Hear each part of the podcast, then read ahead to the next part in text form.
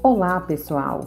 Esse é um projeto da disciplina de Administração, Teoria e Estruturas Organizacionais do Programa de Mestrado Profissional em Educação da UFVJM PPGED, supervisionado pela professora Jerusa Sabino e o professor Daniel Calbino. O episódio de hoje tratará do tema racismo institucional. Tivemos em nossas aulas alguns conceitos sobre o racismo estrutural, de gênero e também o institucional. Vale ressaltar que o racismo ele pode ser entendido como uma forma sistemática de discriminação que tem a raça como fundamento e também como sistema de poder. Entendendo assim que em algumas instituições educacionais isso acontece de forma bastante explícita.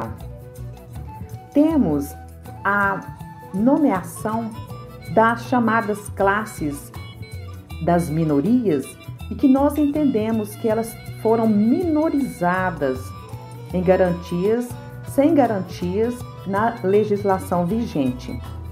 Percebemos, diante de um conceito, que algumas instituições educacionais elas negam em seus quadros estatísticos as vagas para as mulheres negras, para homens negros, e existe um silenciamento e a existência dessas vagas nesses campos educacionais.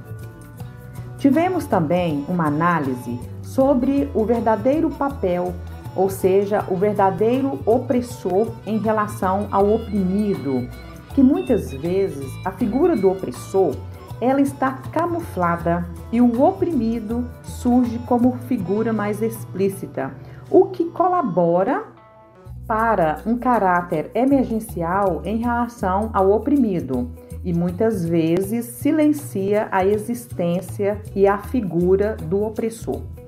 Em nossa pesquisa, numa instituição educacional de EJA, Educação de Jovens e Adultos no Centro de Estudos Supletivos de Araçuaí, tivemos os dados de que cerca de 45% entre homens e mulheres são negros da instituição e que 20% foram ocupados em cargos comissionados no município.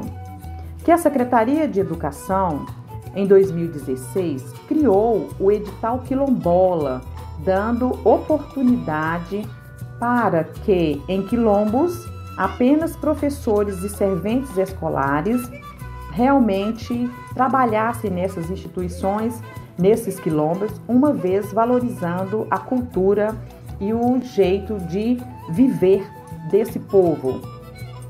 Por um outro aspecto, vale ressaltar que não existe no município uma pesquisa para coleta de dados e para conhecimento da realidade racial. Por isso, somos muitas vezes tomados por conceitos pré-estabelecidos e como se não enxergássemos ou vivêssemos omissos a esses modelos de uma cultura ou costume institucional enraizado quando não garante os espaços. É imprescindível entender como vivemos em um modelo sutil de discriminação racial. A educação é uma das ferramentas para que haja uma reflexão sobre essa condição. Também uma possibilidade de transformação. A educação é aquela que vai dar um lugar e uma possibilidade de análise e de reconhecimento do próprio espaço. Somente quando formos capazes de analisarmos criticamente o sistema imposto e os padrões silenciados é que, de verdade, contribuiremos para uma sociedade mais justa, decente e humana, entendendo que nosso país, o Brasil, é um país miscigenado, é um país que foi está sendo sempre construído a muitas mãos. E principalmente temos a nossa valorização da cultura, que é o que deveríamos ter dentro da questão afro-brasileira, de todo esse, toda essa mistura que existe das nossas raças e que é, dentro dessa raça da, da África e dessa cultura miscigenada, as instituições educacionais deveriam prestar esse espaço, garantindo assim essa reflexão, para que em momentos futuros o país reconheça quem de verdade tem a força em sua estrutura, em sua organização e que não exista separação, não exista segregação enquanto raças. Ao contrário, que a gente reconheça a nossa origem e o povo que muito somou para a nossa construção.